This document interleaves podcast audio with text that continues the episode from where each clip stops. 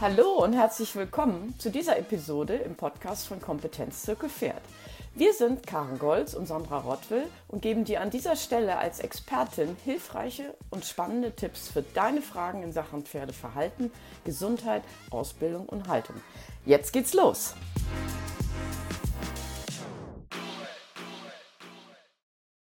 Ein Besenstiel und ein Stück Holz, das geschnitzt aussieht wie ein Pferdekopf. Fertig ist das Steckenpferd. Im Englischen und heute auch hier heißt es Hobbyhorse. Warum Hobbyhorsing mehr als nur der Zeitvertreib von Kindern im Vorgarten ist, warum sich gefühlt alle gerade aufregen und warum unsere Pferde mit den Hufen klatschen, wenn wir den hölzernen Kumpel reiten, über all das spreche ich heute mit Katrin Möller, die sich im Thema richtig gut auskennt. Hallo liebe Katrin, stell dich doch mal vor. Hallo, ja, mein Name ist Katrin Möller. Ich bin 43 Jahre alt und Hobbyhorse-Trainerin seit circa vier Jahren und aktuell ähm, designierte Geschäftsführerin äh, der Geschäftsstelle des Deutschen Hobbyhorse-Verbandes. Sehr gut. Und ähm, du bist ja mittendrin im Geschehen und weißt auch äh, die Argumente der Leute, die dafür sind und dagegen. Das wollen wir heute intensiv besprechen. Ähm, Vielleicht gibt es ähm, tatsächlich Hörer, die sich gar nicht auskennen und die, wenn sie das Wort Steckenpferd hören, nur an die Redewendung denken. Dann da kommt es ja her, wenn wir ein Steckenpferd haben oder ein Steckenpferd reiten, meint es ja, dass wir da einer Liebhaberei nachgehen, ähm, einer Freizeitbeschäftigung. Und im Englisch heißt, im Englischen heißt das tatsächlich to have a hobby horse, also to have a hobby. Und so ist es nach Deutschland gekommen, diese Redewendung. Und wir wollen aber heute über das Ding reden, also über das Sportgerät der Kinder und der Erwachsenen. Und wir haben hier ein Nachbarland, auf das wir schauen, ähm, nämlich Finnland, wo das sehr viel intensiver, sehr viel länger und sehr viel, mit sehr viel größerer Akzeptanz betrieben wird. Kannst du uns ein bisschen was dazu erzählen, wo das Hobbyhorsing, so wie es heute bei uns betrieben wird, herkommt? Ja, das äh, von dir schon erwähnte Nachbarland ist äh, Finnland und die Finnen haben schon wirklich vor einigen Jahren, also ich glaube gelesen zu haben, es sind tatsächlich mehr als zehn Jahre, mit dem professionellen Hobbyhorsing angefangen. Und ähm, das ist tatsächlich auch sehr schnell als ganz normale Sportart akzeptiert und auch eingetragen worden und generiert ziemlich gute Gelder, die dann übrigens auch im Reitsport ähm, als Fördergelder verwendet werden, kann man so sagen. Und das ist jetzt vor circa drei, vier Jahren zu uns nach Deutschland rübergeschwappt. Da noch in sehr, sehr kleinem Ausmaß. Und mittlerweile ist es so, dass, äh, dass eine, eine, ja, wie soll ich sagen? Also ich würde sagen, der absolute Trendsport Nummer eins äh, bei den Kindern zwischen 5 und 15 Jahren aktuell ist. Mhm. Aber da macht es ja nicht halt. Es gibt ja auch Erwachsene, die ähm, da plötzlich wieder Interesse dran haben, die sich vielleicht auch erinnern, dass sie das früher im Vorgarten selber mal gespielt haben, weil das echte Pony war vielleicht nicht in Reichweite oder man hat sich selber was gebastelt, weil man so kreativ ist. Ähm, wie ist da deine Erfahrung mit Erwachsenen? Ja, das kommt auch zunehmend, sage ich mal. Äh, es ist noch so ein bisschen ähm, weniger natürlich verbreitet unter den Erwachsenen als natürlich unter Kindern und Jugendlichen, das ist klar, weil da die Hemmschwelle tatsächlich auch noch viel größer ist. Weil es einfach hier in Deutschland noch nicht als richtiger Sport anerkannt ist. Es wird nach wie vor belächelt und äh, wird einfach noch nicht ernst genommen und da sind die Erwachsenen noch sehr zurückhaltend. Aber meine Erfahrung ist auch, jeder oder jede, die mal ein Hobbyhorse in die Hand gedrückt bekommen hat, von mir oder von Kolleginnen und Kollegen und selber mal ein Parcours gesprungen und gelaufen sind, sagen im Nachhinein Donnerwetter. Was müssen die leisten? Und ähm, ja, das ist wirklich ein Sport. Mhm. Jetzt ist es ja so, dass man ein Besenstiel oder einen Holzstiel zwischen den Beinen hat und ein Ding, was aussieht wie ein Pferdekopf äh, da drauf sitzt. Also es ist quasi ein Begleitinstrument, während ich eine Sportart, also während ich mich sportlich betätige. Ich laufe, ich springe, ich laufe korrekte Linien, ich hüpfe. Ähm, das macht ja zum Beispiel die Sportlerin oder der Sportler in der rhythmischen Sportgymnastik auch mit dem Stab, wo das Band dranhängt. Muss ja mit diesem Equipment dann ihre Kunststücke vollbringen. Warum ist das mit dem Pferdekopf plötzlich so, so, so ein Aufregerthema? Ja, ich glaube, da fühlt sich die Pferdewelt ein wenig auf den Schlips getreten. Es ist so, dass natürlich in der Reitsportwelt, ich sage mal in der Berufreiterwelt, äh, das so ein bisschen, ja, ich glaube, als Hohn des Reitsports wahrgenommen wird. Und das ist ja eigentlich, das soll es ja gar nicht sein. Und ähm, das, äh, da passieren gerade ganz, ganz viele Missverständnisse, ehrlich gesagt.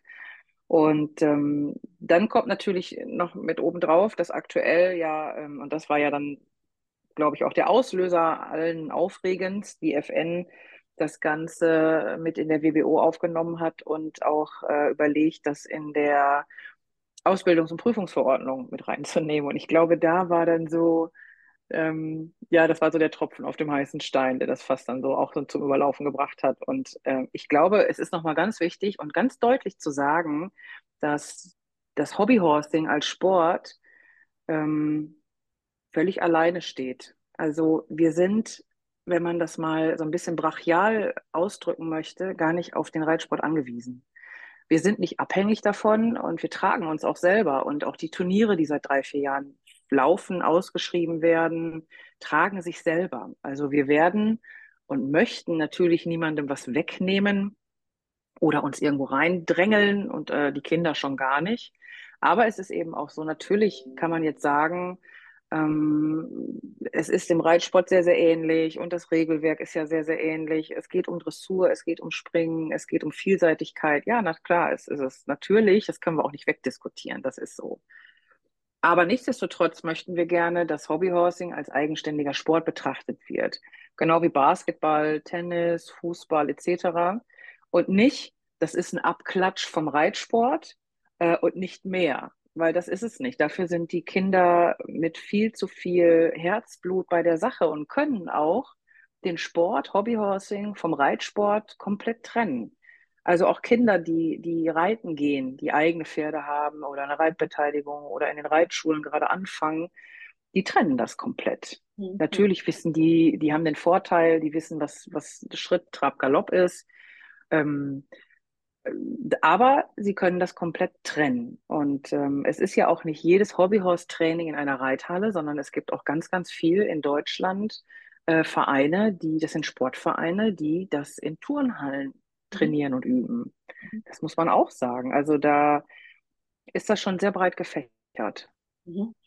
Über die Gründe für die Aufregung und wer sich da äh, aus welchem Bereich aufregt, kommen wir ja gleich noch. Aber lass uns ja. mal zu der Basis gehen. Du hast schon gerade mhm. gesagt, mhm. es gibt äh, die Disziplinen Dressur, Springen, Vielseitigkeit und Westernreiterei mhm. gibt es auch. Ähm, was brauche ich denn da überhaupt an Equipment? Fangen wir doch damit mal an.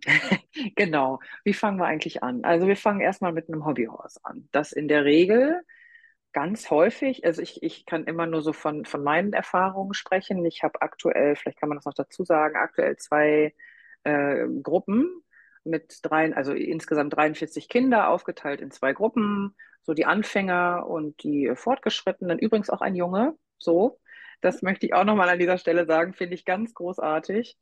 Ähm, ja, und äh, die brauchen erstmal ein Hobbyhorse. So, die brauchen ein Hobbyhorse und in der Regel ist es so, entweder die haben schon eins, mhm. ähm, weil sie vielleicht äh, Eltern haben oder Großeltern, die äh, super gut nähen können, dann machen die das auch selber wo dann auch schon mal so die Fantasie und die Kreativität mit reinspielt, weil sie sich dann ja ihr Hobbyhorse so zusammenstellen, in Anführungsstrichen können, wie sie es gerne hätten.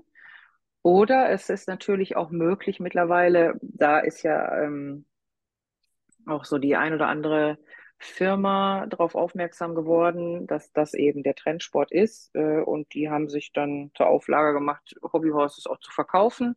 Dann wird halt eins gekauft. So, das ist erstmal das Sportgerät Hobbyhorse braucht es natürlich, um Hobbyhorse-Training zu machen. Damit geht's los. Ansonsten benötigen die Kinder Turnschuhe, bequeme Kleidung und äh, sonst nichts. Mhm. Ähm, wie ist denn das Hobbyhorse gezäumt? Da fangen wir schon mal mit der Kritik an. Muss es dann ein Gebiss haben oder kann ich das nee. Hobbyhorse auch am Halfter reiten? Also das Hobbyhorse kann auch komplett ohne geritten werden, natürlich. Ähm, das ist dem Kind selbst überlassen. Und ich lasse die Kinder auch. Ich äh, würde jetzt nie irgendwas aufzwängen und sagen, ihr müsst jetzt aber oder ihr dürft jetzt nur mit Gebiss oder ihr dürft nur mit, wenn ihr Dressur macht, nur mit einer Kandare. Das gibt es alles tatsächlich für die Hobbyhorses, natürlich, weil die Kinder und Jugendlichen natürlich auch versuchen wollen, dem Ganzen äh, sehr nahe zu kommen. Und es ist eben auch so, dass äh, das Regelwerk irgendwann die Dinge schon ein bisschen vorgibt. Wir haben das Regelwerk aktuell leider noch nicht äh, öffentlich. Wir sind aber kurz davor. Aber es soll ja auch ähm, möglichst ohne Fehler und mit Hand und Fuß und sein. Darum ist es noch nicht, also dass es öffentlich steht. Aber da kann ich sagen, wird es zum Beispiel ähm, Vorgaben geben, dass beispielsweise dann wirklich in, in Prüfungen der, der S-Dressur mit einer Kandare geritten werden kann, dies aber kein Zwang ist. Also rein theoretisch können die Kinder auch einfach mit Halfter und Strick laufen. Mhm. Also ähm, ich denke so ein bisschen an das Barbie-Spielen von früher. Da hat ja auch jeder die Barbie, die vom Mattel ausgeliefert wurde, vielleicht selber ein bisschen noch gepimpt. Also ich habe meiner die Haare geschnitten und ähm, Kleider angezogen mhm. und ne, Welten um die rumgebaut. Das ist ja bei den Kindern und ihren Hobbyhorses sicherlich ähnlich. Die Kritik ist ja, wenn ich jetzt äh, zum Beispiel ähm, industriell gefertigte Hobbyhorses ausliefert, die eine Trense und vielleicht sogar einen Sperrriemen haben, dann könnte die ähm, Kritik oder dann, dann wird die Kritik sein, dass die Kinder sich an diesen Anblick gewöhnen und das dann auf das reale Pferd übertragen. Ähm, wie würdest du sagen, ist da tatsächlich die Abgrenzung zwischen Spiel und Realität? Ja, wie ist da die Abgrenzung? Also ich, wir brauchen ja nur den Reitsport gucken. Ich meine, wie viele Reiter reiten mit Sperrriemen? Das ist ja schon die Realität, dass das genutzt wird. Sperrriemen, das kann darin genutzt werden äh, und sonstiges Equipment. Das ist ja schon so. Ähm, das ist aber den Kindern, das hat nicht die Wichtigkeit. Also wenn ich den Kindern sagen würde, ähm, wir machen das ohne Sperrriemen, weil das schränkt äh, das Pferd oder das Hobbyhorse in dem Fall zu sehr ein. Ich finde das nicht so gut. Dann würden die nie sagen, oh, warum das denn? Oder ähm, das möchte ich aber trotzdem. Die würden das, die würden das so annehmen. Also das ist, das hat keine, keine Wichtigkeit, keine Gewichtung. Für die ist wichtiger, äh, dass es äh, schön aussieht, dass es zueinander passt, äh, dass sie sich damit irgendwie identifizieren können, äh, dass sie es selber gebastelt haben. Ich glaube, das ist so das, wo man sagen kann, das ist das Allerwichtigste, wenn wir Basteltage haben, wo die Feuer und Flamme sind ähm, äh, und dann ihr Leder selber schneiden und äh, wir dann Nieten reinklöppeln und ähm, die sind stolz, die sind einfach stolz darauf äh, und gehen dann damit raus und denen ist es egal. Wenn da kein Sperrriemen bei ist, dann äh, ist okay. Aber ich habe das selber kreiert und ich habe das selber aus meiner Fantasie heraus äh, entstehen lassen. Jetzt hast du ja auch gerade schon deine Rolle oder überhaupt die Rolle als Ausbilder oder Betreuer oder Erziehungsberechtigter in dieser Situation gesprochen. Also die Kinder sind ja auch nicht komplett sich selbst überlassen und man kann Nein. ja da als Aufsichtsperson auch ein bisschen regulierend eingreifen. Also wenn ein Kind plötzlich sagt, ich möchte aber, dass mein Pferd, mein Steckenpferd so eingerollt ist wie das von der Isabel, dann könnte man als Ausbilder ja auch kurz mal da erklärend äh, hm. zur Seite stehen. Ne? Ähm, ich freue mich jetzt auf diesen Teil besonders, weil jetzt geht es darum, wie toll das ist. Also jetzt bitte in aller Ausführlichkeit. Erkläre uns, was die Faszination der Kinder ist. Die Kreativität, die Bewegung, das Basteln, die Disziplin, der Wettbewerb. Bitte, jetzt hast du alles erzählt. Freue mich. Ja, was, was, also wo fange ich da an? Das ist wirklich so, ähm, das ist so viel, was das ausmacht. Das ist so viel. Es ist, ähm, ich fange mal an wirklich mit der Kreativität, da hatte ich ja gerade schon drüber gesprochen die Unterschiedlichkeit der Kinder in ihren Charakteren spiegelt sich auch in ihrer Bewegung und spiegelt sich auch in ihrer Fantasie und in ihrer Kreativität, wenn sie denn basteln, wieder. Mhm. Finde ich ganz toll. Mhm. Ähm, das, und das, da bin ich eben auch, dass ich das gerne äh, so beibehalten möchte, dass ich wirklich jedes Kind da abhole, wo es steht und auch so sein lasse in einem gewissen Rahmen. Also äh, Natürlich haben wir immer oben drüber dieses äh, Galopp, äh, der Galoppsprung ist halt der Galoppsprung. Das, das meine ich nicht, aber in ihrer Individualität, in ihrem Charakter ähm, und in ihren Stärken äh, schon zu lassen und zu fördern. Das ist das, was es so ausmacht. Und die Kinder gehen darin auf, das zu leben, wie es bei uns früher noch möglich war. So, in meiner Kindheit war es so, ich glaube, ich hatte nicht mal ein Steckenpferd. Früher hat man ja auch noch Steckenpferd gesagt, heute äh, um Gottes Willen, also auf jeden Fall Hobbyhorse. Mhm. Das ist ganz wichtig. Ähm, aber ich, ich glaube, ich kann mich erinnern, ich hatte nicht mal eins und ich habe es trotzdem ausge, ausgeübt und habe diese Fantasie leben lassen. Und Fantasie ist doch für die, für die Entwicklung dieser Kinder und Jugendlichen unglaublich wichtig, auch fürs spätere Leben.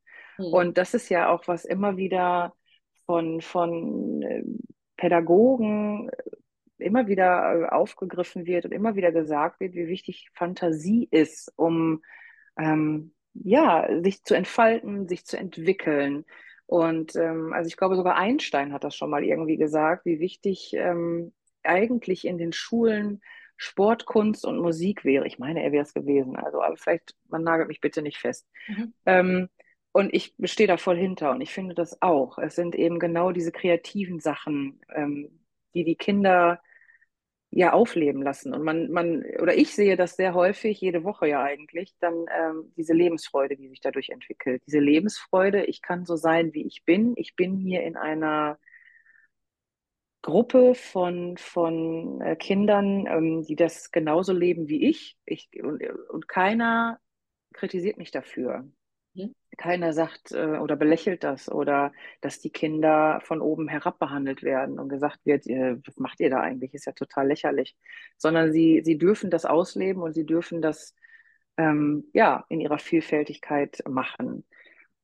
So, das ist das eine. Das andere ist die Identifizierung mit dem Sport selbst zu, zu spüren, wie sie sich entwickeln. Ich habe wirklich Kinder, die vor vier Jahren bei mir angefangen haben, die immer noch da sind, die eine unglaubliche Entwicklung durchlebt haben, unter anderem durch den Hobbyhorsport. Natürlich nicht nur, das, da würde ich mich äh, so weit aus dem Fenster nicht lehnen wollen, mhm. aber wo wirklich Eltern kommen und sagen, Donnerwetter, ähm, das ist der erste Sport, wo meine Tochter so lange dran bleibt und wo sie kommt unheimlich gerne und ähm, äh, ist so stolz, hat so viel Selbstwert und Selbstbewusstsein entwickelt ähm, und fängt an zu reden. Also ich habe ein Mädchen, die, ähm, un, also es ist ein, ein ähm, Adoptivkind, äh, ich nenne ja keine Namen, dadurch, darum kann ich es vielleicht ein bisschen erzählen, mhm. die vor vier Jahren bei mir direkt anfing und kaum gesprochen hat, sehr introvertiert war, sehr ängstlich, sehr unsicher und ähm, ja, durch diese ganze Arbeit und durch dieses, ähm, ich glaube an dich, das ist das, was ich den Kindern versuche zu vermitteln auch, dass ich ihnen sage, ihr könnt das, ich weiß, dass ihr das könnt und ich weiß, irgendwo hat jede und jeder von euch eine Stärke, ob das jetzt in der Dressur liegt oder im Springen, ähm, das kristallisiert sich ja dann irgendwann auch raus. Aber ich weiß, irgendwo schlummert da was. Und äh, das versuche ich so rauszukitzeln und versuche den diesen Selbstwert und dieses Selbstbewusstsein ähm, ja mitzugeben.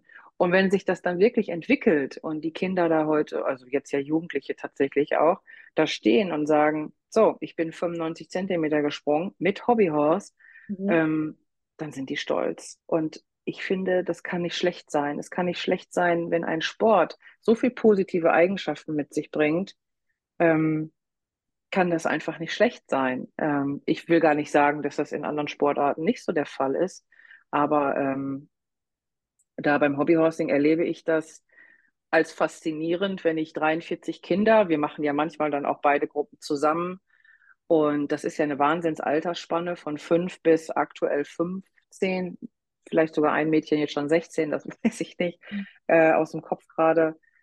Wenn die zusammen agieren und wenn ich sehe, es gibt überhaupt keinen Streit. Es gibt seit ich, also in vier Jahren habe ich eine einzige Situation erlebt, wo äh, sich zwei Mädchen ähm, gezankt oder gestritten haben. Und ansonsten, die agieren miteinander, die Großen helfen den Kleinen. Die Kleinen trauen sich, zu den Großen hinzugehen und zu fragen, äh, wie geht das? Oder kannst du mir das nochmal erklären? Oder wenn wir basteln, wie mache ich denn Zügel? Was muss ich denn beachten? Wie mache ich denn da diese Schlaufen dran? Und ähm, die zeigen denen das. Und das ist, ich finde das einfach toll. Das ist doch eigentlich genau das, was wir als Gesellschaft möchten. Mhm. Und hier wird es eben ausgeführt und gelebt. Und das kann doch nicht schlecht sein. Und die, ich sage mal, Ähnlichkeit zum Reitsport ähm, kann auch nicht schlecht sein. Ähm, das ist das eine. Also so äh, die, ich sage mal, Möglichkeit zu bekommen, im Vorfeld in der Theorie auf den Reitsport vielleicht auch vorbereitet zu werden, wenn sie denn reiten gehen möchten. Und die Sensibilität für ein Tier zu entwickeln, die haben, äh, es gibt nichts Heiligeres als dieses Hobbyhorse. Und wenn die wissen, ab, wenn ich acht bin, darf ich reiten gehen, dann sind die, ähm, also nie im Leben sind die dann unsensibel mit diesen Tieren, sondern ich würde fast schon sagen, die, die vergöttern die aus mhm. ihrer Kindlichkeit heraus und würden denen nie irgendwas wollen. Also das ist ja auch mal irgendwie so eine Kritik gewesen, dass die Sensibilität und die, dieses Verantwortungsgefühl für ein Tier verloren geht. Und ich empfinde das als genau das Gegenteil, mhm. dass man die positiv darauf vorbereitet und positiv ähm, in diese Richtung begleitet ähm, und, und denen klar macht, wie wichtig es ist, nicht am Zügel zu reißen, auch schon im Hobbyhorse-Sport, sondern die Hand ruhig zu halten. Das ist ja, was ich auch vermittle. Hand ruhig halten, gerade sitzen und so weiter. Also wie man das im, im Reitsport ja auch macht. Und ich finde, wenn man sieht, wie wir früher reiten gelernt haben, einfach drauf und los, finde ich den Unterschied mehr als positiv, muss ich sagen. Sehr guter Punkt, weil ähm, wir reden, also wir haben, wer sich mit Hunden und Pferden zum Beispiel beschäftigt, weiß, dass es in der Entwicklung eine Phase gibt, wo man noch sehr gut äh, prägen oder ähm, konditionieren kann auf ein gewünschtes Verhalten. Ne? Beim Hund ist das mhm. ja bis zur zwölften Woche, wissen wir. Und ich denke jetzt gerade an die ganz jungen Kinder, die noch zu jung sind, um tatsächlich zu reiten, weil sie weil es auch noch nicht empfohlen wird, wegen der körperlichen Konstitution und so. Und die dann schon spielerisch so Sachen wie ähm, Exaktheit und der, der nette Umgang, so wie du es jetzt gerade beschrieben mhm. hast, die körperliche Bewegung. Ähm, wie ist das eigentlich, wenn ich Schritt gehe, wenn ich trabe, wenn ich galoppiere? Das die, die Galoppbewegung des Hobbyhorsers hat ja wirklich auch sehr viel mit dem Galopp des Pferdes zu tun. Und wenn ich als Mensch das einmal so gefühlt und verinnerlicht habe, bin ich auch später auf dem Pferd viel besser in der Lage, diese Bewegung nachzuempfinden. Also wir reden davon, dass Kinder in einem Alter das alles schon lernen, auf spielerische Art und Weise, was sie dann später ja wunderbar übertragen können. Ähm, ich selber bin auf einer Weihnachtsfeier mal eine Dressurlektion meinem Pferd vorgelaufen und war wirklich, das fanden alle sehr lustig. Und ich habe darüber sehr wohl gemerkt, was das Pferd auch leisten muss in den unterschiedlichen Gangarten und in der Trabverstärkung. Ähm, mhm. Ich fand das sehr interessant und ich habe jetzt da nicht weitergemacht, aber ich kann mir das sehr gut vorstellen, dass das für die Kinder toll ist. Aber ähm, was ein ganz wichtiger Punkt ist, diese Kombination, kreativ zu sein, etwas selber zu gestalten und dann körperlich in Bewegung kommen, ist ja auch etwas, was sich sehr von der digitalen Freizeit vieler Kinder auch unterscheidet. Ne? Und die Entwicklung, die du da gerade beschrieben hast, die wird wahrscheinlich sowohl auf geistiger als auch auf körperlicher Ebene mit diesem Kind, mit dem Mädel dann passiert sein. Genau, also das ist ja das Nächste. Also die Kinder sind dann anderthalb Stunden komplett weg von irgendwelchen Medien und bewegen sich und ähm, denen fehlt in dem Moment auch nichts. Das äh, kann ich deutlich spüren. Es äh, hat niemand, also auch wenn wir Trinkpausen machen, niemand, auch von den Jugendlichen, sofort ein Handy in der Hand. Ich habe nie in all den Jahren irgendwie ein Handyverbot im Training ausgesprochen, mache das auch weiterhin nicht. Mhm. Ähm, und interessant ist einfach zu beobachten, dass das auch total uninteressant ist in der Zeit. Das, mhm. das äh, fehlt einfach nicht. Genau, das kann man ruhig so sagen. Ja, mhm.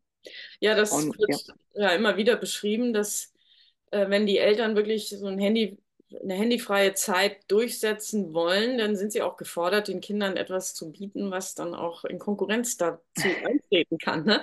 Und Ja, das ist für ja. uns, für die Eltern dann anstrengend und ne, deswegen wird das dann nicht so gut durchgehalten. Umso wichtiger ist es dann, die Kinder, den Kindern sowas zu ermöglichen. Aber es gibt ja noch andere Fähigkeiten, die da trainiert werden. Also über die allgemeine Fitness haben wir jetzt, kann man sich schon vorstellen. Aber sowas wie räumliche Orientierung und beim Springen Ja, Abschätzen von Distanzen, Reaktionsfähigkeit, Gefühl von Rhythmus, das ist ja alles, was ich auch sonst im Leben super gut gebrauchen kann, wenn ich das trainiere über meinen Sport. Genau. Ähm, also das bringt ja auch wieder ganz viel mit sich. Also nicht nur, dass man sagen kann, körperlich, ich, also nochmal andere Sportarten natürlich auch, die wollen wir gar nicht ausschließen, auch. Aber wir reden jetzt über Hobby Hobbyhorse und darum äh, muss ich das einfach mal so sagen, ist es echt echt so, dass die ein Gefühl für ihren Körper entwickeln. Mhm. Es ist ganz, ganz häufig so, wenn die anfangen, mh, über die Hindernisse zu springen, dann ist es am Anfang so, dass die grundsätzlich erstmal sehr häufig reißen Mhm. und sich dann wundern, hm, woran liegt das denn? Und äh, dann trainieren wir natürlich, oder dann, dann, dann frage ich erstmal, woran kann das liegen? Mhm. Ist das vielleicht auch eine Selbstüberschätzung, weil du erstmal schon den Sprung in der Mitte genommen hast, der vielleicht zehn Zentimeter zu hoch ist? Also auch so eine Art Selbstreflexion, ein Gefühl für sich selbst zu entwickeln, wo stehe ich, was kann ich, was kann mein Körper leisten, wo kann ich meinen Körper auch noch ein bisschen herausfordern, ähm, wo möchte ich hin. All diese Gegebenheiten werden dadurch ja auch trainiert. Mhm. Und ähm, wie du eben schon gesagt hast, ähm, räumliche Vorstellungskraft wird gefördert. Wir ähm, Konzentrationsfähigkeit im Übrigen auch, wenn die sich ein Parcours merken müssen. Also es ist nicht so, dass ich jedes Mal Zahlen hinstelle und sage, hier ist Sprung eins und da hinten ist Sprung 8 und bitte, sondern dass ich sage, wir gehen den einmal ab und dann geht's los. Und natürlich ist es so, dass die sich verlaufen und Mhm. verreiten und dann da stehen und sagen, ups, aber ich fange es ja immer wieder auf und sage, ist nicht schlimm. Mach einfach nochmal von vorne, kein Problem. Oder soll erst jemand anders? Dann guckst du nochmal. Ähm, so, aber die fangen an, wenn sie wissen, oh, die Katrin macht heute mit uns äh, Parcours-Training, ähm, dann sind die konzentrierter. Und die sind von sich aus konzentrierter, weil sie möchten es richtig machen. Nicht, weil der, der Druck in der Gruppe so groß wäre oder sie ausgelacht würden. Äh, da lacht tatsächlich niemand, weil es jedem schon passiert ist, sondern einfach, weil sie es selber wollen. Und ähm, das ist, glaube ich, der große Unterschied. Und äh, ja, das wird natürlich dann auch trainiert. Distanzen trainieren wir natürlich auch. Wann sprenge ich denn am besten ab und wie sprenge ich am besten ab? Also auch Sprungtechniken Mhm. werden also auch mit den Kleinsten schon äh, geübt. Und da ist sehr, sehr schnell eine Entwicklung, eine, eine körperliche Entwicklung erkennbar. Dieses Zusammenspiel zwischen, mh, okay, ich äh, gehe noch mal einen Schritt zurück und gehe vielleicht erstmal auf das kleinere Hindernis und trainiere das, bis ich sicher kann. Und dann gehe ich in die, also ich, als Beispiel, ich, äh, um das mal eben äh, bildlich zu machen, ab und zu ist es so, dass ich dann, bevor wir in den Parcours gehen, drei, vier verschiedene hohe Hindernisse aufbaue, wo die dann ähm, Sprungtechnik trainieren. Und ähm, da ist einfach wirklich super zu beobachten, wie die Kinder ihre, ihr eigenes Körpergefühl dann lernen einzuschätzen. Und ich finde, äh, das ist super gut, den, den Körper, den eigenen auch zu beachten. Mhm. Also nicht sich selbst nur zu ignorieren und sagen, ja, äh, ich schaffe das schon und äh, rag das jedes Mal um und äh, ach, gleich wird das schon und sondern wirklich von sich aus irgendwann zu sagen, nein, ich ähm, muss erst noch mal einen Gang zurückschalten und trainiere das erst hier und ich sage mal drei, vier Wochen später, weil sie dann natürlich auch in ihrer Sprungtechnik und in ihrer Selbstreflexion weiter sind, dass sie dann auf einmal auf das nächsthöhere gehen können und dann sind die auch wieder super stolz und das Mhm. finde ich gut. Ich finde es auch super. Ähm, jetzt haben wir uns ein bisschen Polster angeredet, damit wir die Kritik aushalten und besprechen können, weil wir wollen ja hier die, beide Seiten auch beleuchten. Und Kritik Mhm. gibt es gerade sehr viel. Und weil wir jetzt gerade über die positive Entwicklung der Kinder gesprochen haben, möchte ich jetzt direkt mit einem Hammer beginnen, weil ich äh, in einem Post von einer recht bekannten Ausbilderin ein Zitat gelesen habe. Sie zitiert hier den Eckhard Meiners, der ist bekannt durch seine Sitzschulung und seinen Balimo. Ähm, er sagt, dadurch, dass die Kinder hier äh, spielerisch ihre Fantasie ausleben und am Ende in der Turniersituation, also im Wettbewerb, in ein Regelwerk gepresst werden, also die, sie müssen dem Regelwerk entsprechen, nennt er das Vergewaltigung der Fantasie. Ich war darüber sehr erschrocken, weil es ist, das sind Wörter, die man eigentlich nur in einem anderen Kontext verwendet. Und ich frage mich, wie, wenn man jetzt uns dir vor allen Dingen zugehört hat, was du alles Schönes beschrieben hast über das, was die Kinder da erleben, wie man zu so einem Gedanken kommen kann. Warum haben die Menschen da draußen Angst, dass wenn Kinder in einer Wettbewerbssituation sind, dass sie das nicht verkraften können? Weil es ist ja unser gesellschaftliches Abbild. Wir sind ja die ganze Zeit, also ab der ersten Klasse müssen wir uns schon einem Wettbewerb in der Schule stellen, es sei denn, wir sind auf einer Alternativen. Aber sag doch mal was dazu. Was macht es mit den Kindern, wenn sie sich im Wettbewerb messen müssen? Also was äh, erstmal ganz kurz zu der Aussage, finde ich auch äh, ziemlich aggressiv, drücke ich mich mal so aus. Ähm, und mich würde echt äh, interessieren, wie man überhaupt darauf kommt, auf so eine Aussage, mit welcher Erfahrung man darauf kommt. Ähm, grundsätzlich ist es erstmal so, äh, dass man sagen kann, aktuell, wie gesagt, gibt es doch gar kein offizielles Regelwerk. Es ist ange angegliedert in den Turnieren natürlich an den Regelwerken des Reitsports. Und wenn man dann wieder den Reitsport nimmt, sagt man, ja, dann dürfen auch keine Reitturniere mehr stattfinden, wenn auch da Reiter und Pferd in Regelwerke gepresst werden. Ähm, dann müssen wir damit auch aufhören. Punkt. Äh, so, was macht es mit den Kindern, wenn sie sich in Wettbewerben messen müssen? Ich weiß nicht, ob du dich daran erinnerst, aber wir hatten zum Beispiel früher immer Bundesjugendspiele in der Schule. Jetzt gab es einen Teil Kinder, die gesagt haben, oh, nee, habe ich keinen Bock drauf. Einfach aber, weil es eine sportliche Betätigung war, die den ganzen Tag ging. Und es gab Kinder wie mich, die gesagt haben, boah, cool, kein Unterricht. Ähm, nicht den ganzen Tag sitzen, sondern bewegen ähm, und mit Freunden schnacken und, und äh, ein bisschen die Lehrer belächeln. Naja, das hat man ja so gemacht als, als junger Mensch. Mhm. Ähm, so, das, das ist hier ja wahrscheinlich auch so. Und, ähm, aber ich, ich habe immer so das Gefühl gehabt, äh, ich habe nicht versagt, nur weil ich eine Siegerurkunde gekriegt habe und keine Ehrenurkunde. Also für mich war das jetzt nie ähm, traumatisch. Das muss ich mal ganz klar sagen. Und ich glaube ehrlich gesagt, und das ist ein ganz, ganz großer Punkt, dass die Eltern dieser Kinder, die das so befürworten, dass Kinder sich nicht mehr messen dürfen oder sollten,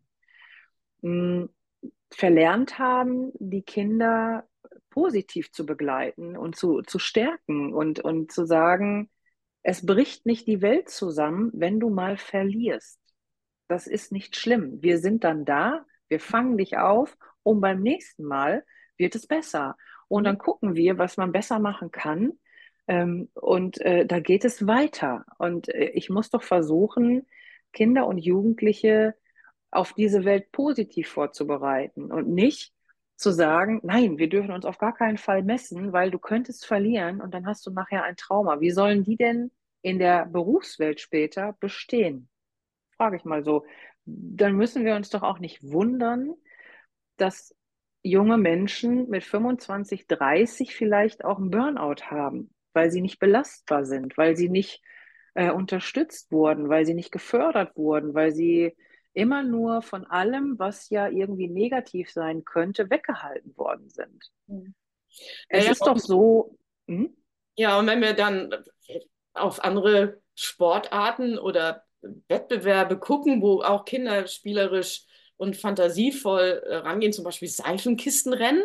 Da bauen die ja. auch ihre Seifenkisten und dann, dann, ist einer Erster und einer Zweiter, Dritter und einer ist Letzter. So, ähm, warum fängt man jetzt beim Hobbyhorsing an, von Traumata zu reden, wenn die Kinder Dritter oder Letzter geworden sind und kann nicht das akzeptieren, dass es genau wie in anderen Sportarten ist, dass es ein Abbild ist vom Leben.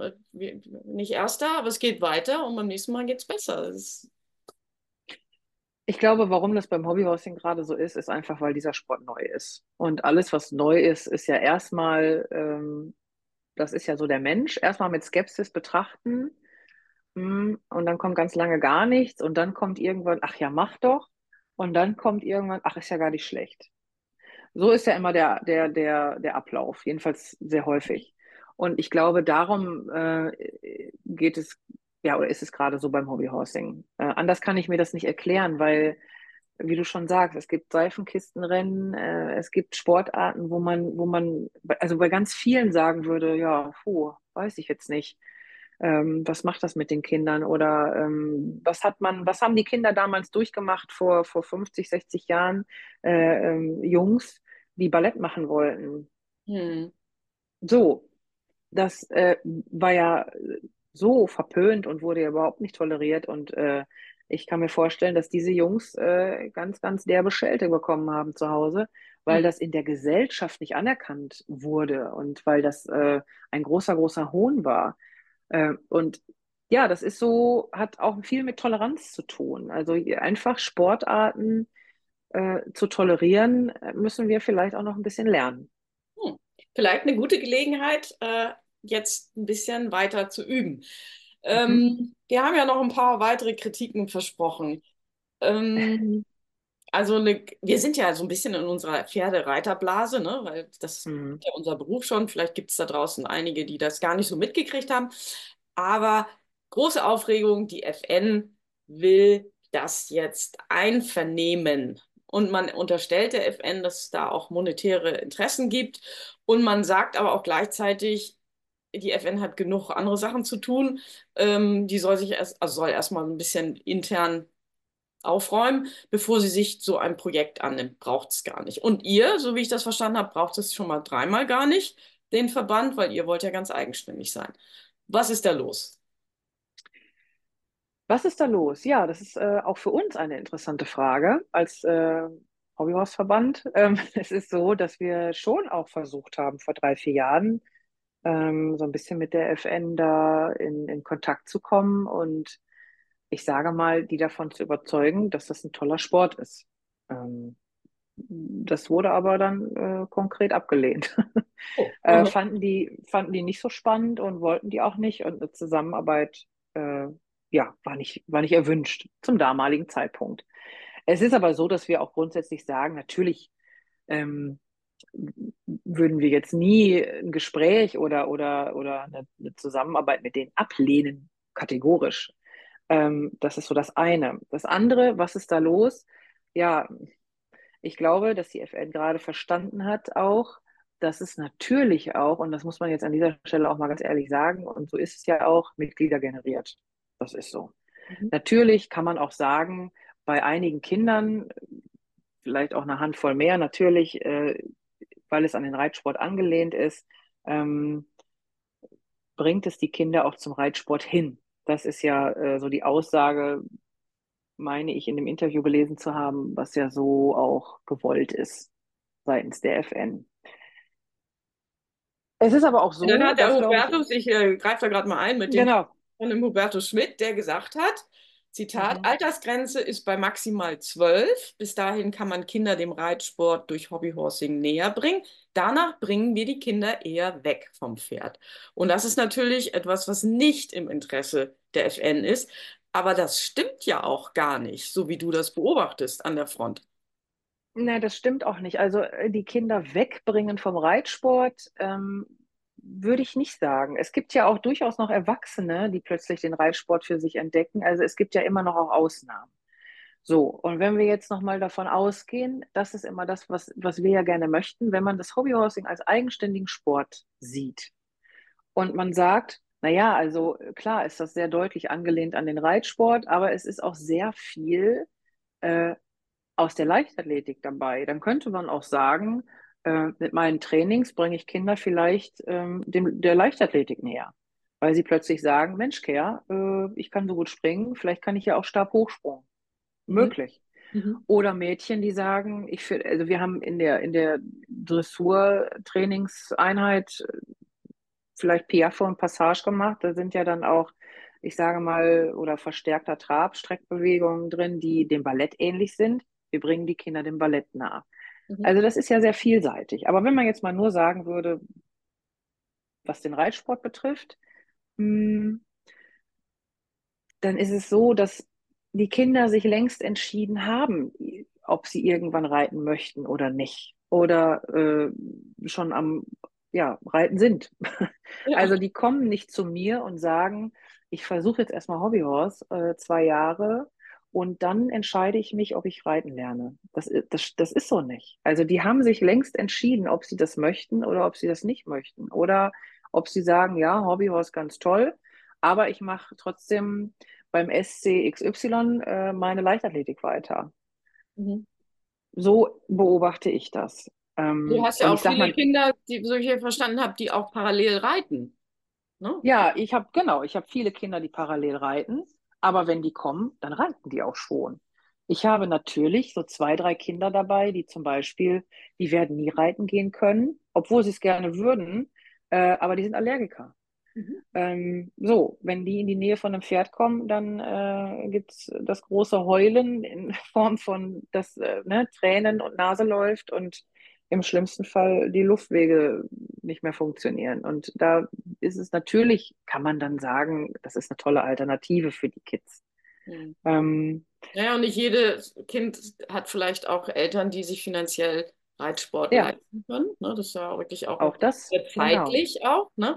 Ich habe viele richtig. Kunden, ähm, die zu mir kommen und sagen, mein Kind möchte einen Pony, was sollen wir tun? Mhm. Ich dann sage, lieber jetzt noch nicht, weil das Kind kann Mhm. auch nicht Auto fahren und du kannst es nicht leisten, ähm, Ja, Tier so zu versorgen, dass ja, das äh, passt. Ne? Also warte noch mal. ja. Es, es ist ja auch ein wahnsinns teurer Sport, muss man mal sagen. Ich, äh, also Reitsport ist ja dermaßen finanziell explodiert, dass ähm, ja, muss man sich wirklich erstmal leisten können. Ähm, genau.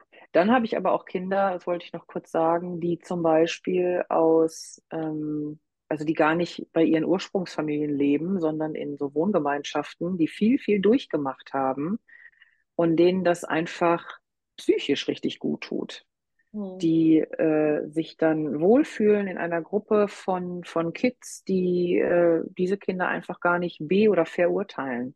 Hm. Ähm, auch Inklusion ist ein Riesenthema. Hobbyhorsing äh, ist auch dafür sehr, sehr gut. Ne? Also es ist sehr, sehr vielseitig und ich finde immer diese Pauschalaussagen sehr, sehr schwierig zu sagen, es geht nur bis zwölf oder äh, Hobbyhorsing ist nur für Reitsport, äh, Kinder gedacht oder, oder, oder. Das ist mh, ja sehr einseitig, finde ich. Hm.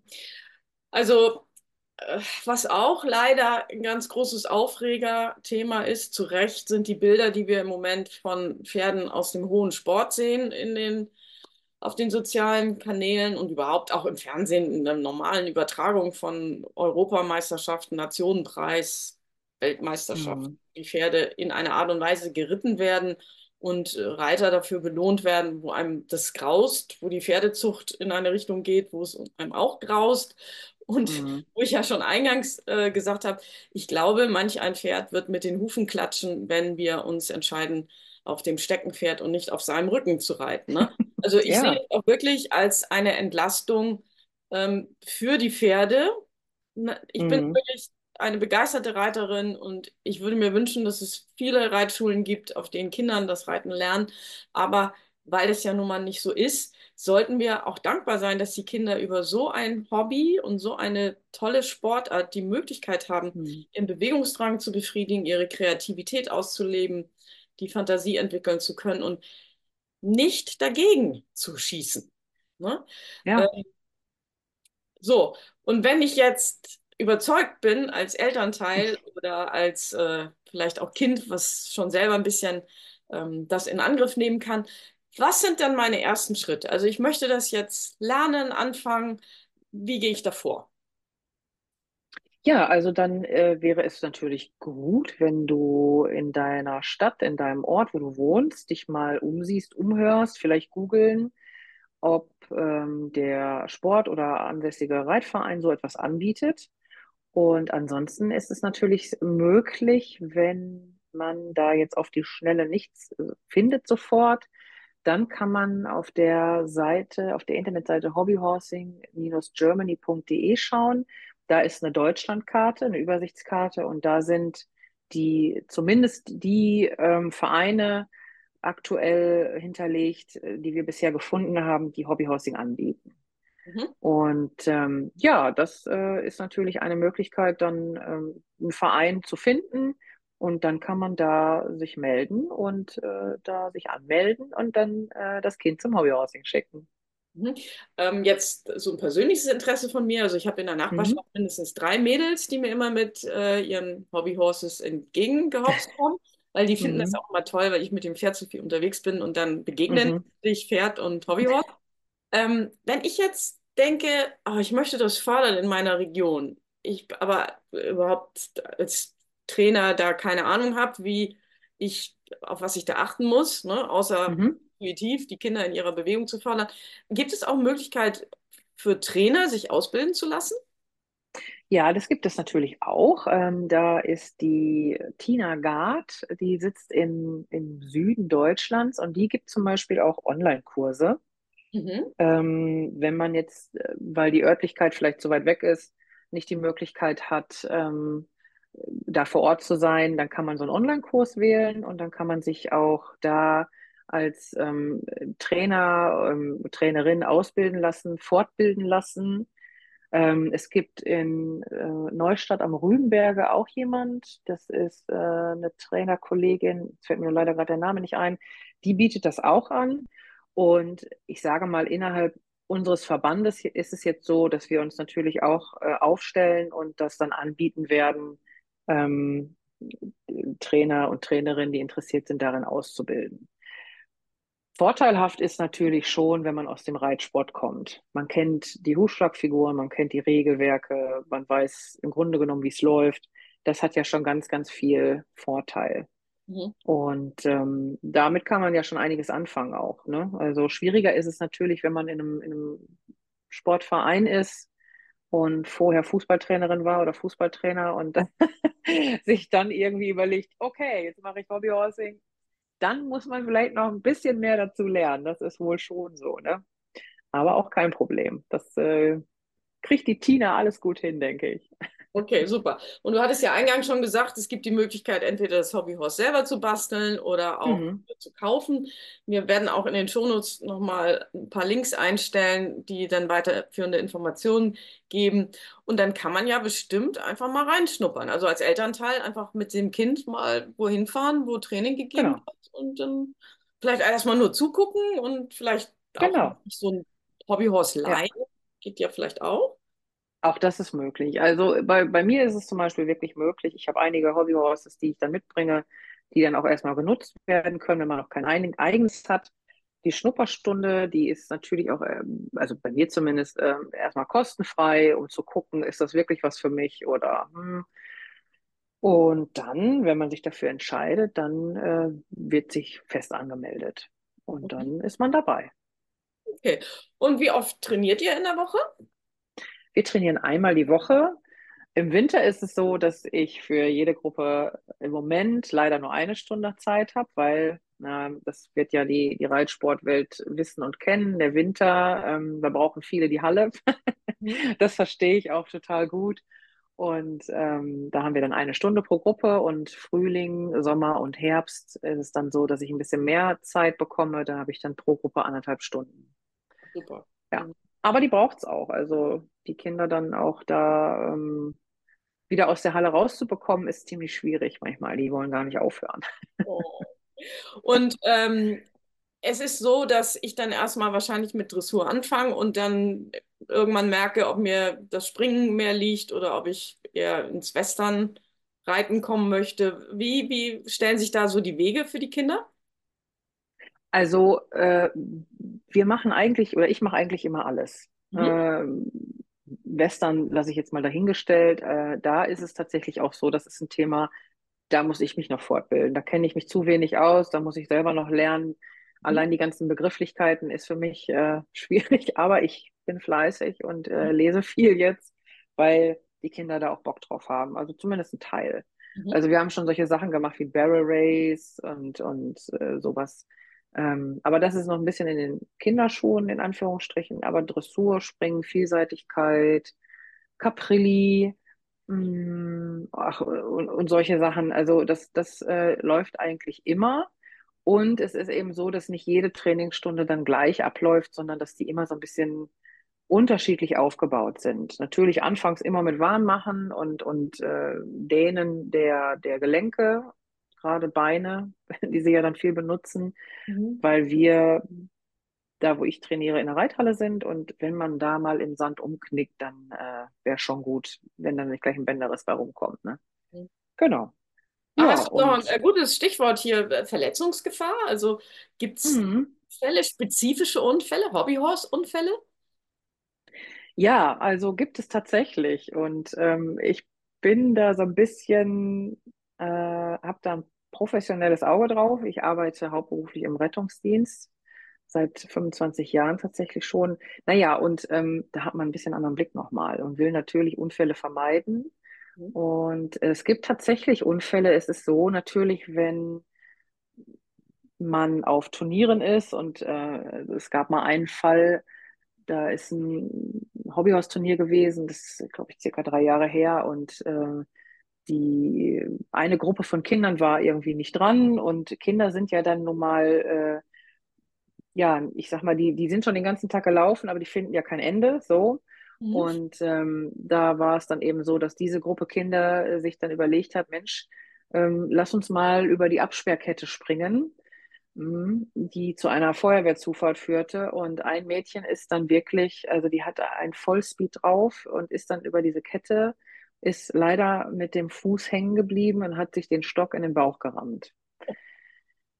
Ja, so. Irgendwie, ich habe das nicht so ganz mitbekommen, ehrlich gesagt. Und ich bin dann irgendwann aber dazugeholt worden, weil gesagt wurde, "Hm, die ist so blass, kannst du mal gucken. Und ähm, ich dachte, ja, natürlich. Und dann bin ich hin und die war wirklich sehr blass. Und normalerweise ist es ja so, wenn, wenn Kinder hinfallen, äh, dann klar, bleiben die vielleicht einen kurzen Moment liegen, wenn, wenn die sich natürlich mal so richtig auf die Backen legen, wenn man das mal so salopp sagen Ja. möchte.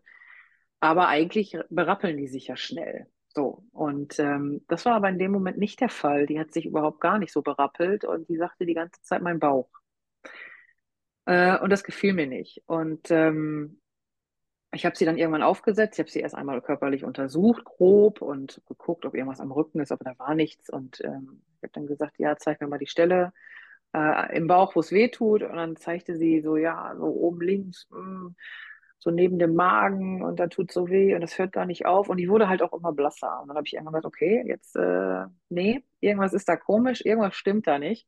Und dann habe ich tatsächlich, äh, ja, die Kollegen gerufen. Die hatte dann Milzriss, Wirklich, ne? Also Ja, heißt, aber der Stock war, ist nicht durch den Bauch durch, aber er hat so nein, punktuell nein, aber der hat so doof getroffen, Ja. dass die wirklich einen kleinen Milzriss hat. Die musste nicht operiert werden. Sie ist dann zur Beobachtung drei Tage im Krankenhaus geblieben und konnte dann auch so wieder nach Hause. Also die Blutung ist von selber, ähm, äh, hat wieder von selber aufgehört und also die war minimal, aber es ist natürlich erstmal, ui, äh, Mhm. Donnerwetter. Und ähm, da ist es wirklich so, natürlich wie in jeder Sportart, natürlich können die hinfallen, natürlich können die die Knie aufschlagen oder die können sich einen Bänderriss holen. Ähm, da ist es dann schon so, dass man natürlich Vorkehrungen treffen sollte und ähm, so ein, so ein Auge darauf haben sollte, wo ist äh, Potenzial für Verletzungen, was muss ich, also solche Absperrketten beispielsweise würde ich dann abnehmen, wenn es die gäbe. Ähm, man kann es ja immer nur versuchen, aber wir wissen alle, Unfälle passieren leider und auch da und wir können nicht alles verhindern und vermeiden und ähm, aber wir sind sehr, sehr bemüht, dass natürlich keinem was passiert. Mhm. Naja, und in so einem, ich sag mal, geschützten Raum wie einem Training, wo richtig gut aufgewärmt wird, wo auch ein Ja, versiertes Auge vielleicht merkt, wann die Kinder müde werden und dann vielleicht nicht mehr so hoch springen sollten, ne? Von sich selber genau. auch, ähm, dann ist das ja super. Also, liebe Katrin, ich bin nach wie vor begeistert und ähm, wir haben die kritischen Stimmen hier zu Wort kommen lassen und jeder kann sich seine eigene Meinung bilden, kann sich auch selber weiter jetzt informieren über diese wunderbare Sportart und ähm, bei Fragen können die sich sicherlich auch gerne ähm, an dich wenden, ne, wenn wir Genau. dann deine Website, äh, deine Kontaktdaten veröffentlichen. Und ja, ich bedanke mich sehr für dein Engagement in der Sache, auch im Namen der Kinder Danke. und der Pferde und der Ja. und Vielen ich Dank. finde super, dass wir ein neues Thema haben, wo wir unsere Toleranz dran trainieren können. Also, Genau. für heute vielen Dank, guten Tag und bis bald. Tschüss. Vielen Dank. Tschüss. Wenn dir dieser Podcast gefallen hat, dann erzähl doch auch deinen Freunden davon. Und melde dich unbedingt zu unserem Newsletter an. Du bekommst zweimal in der Woche Post von uns mit richtig guten Inspirationen, um die Welt von deinem Pferd ein wenig besser zu machen.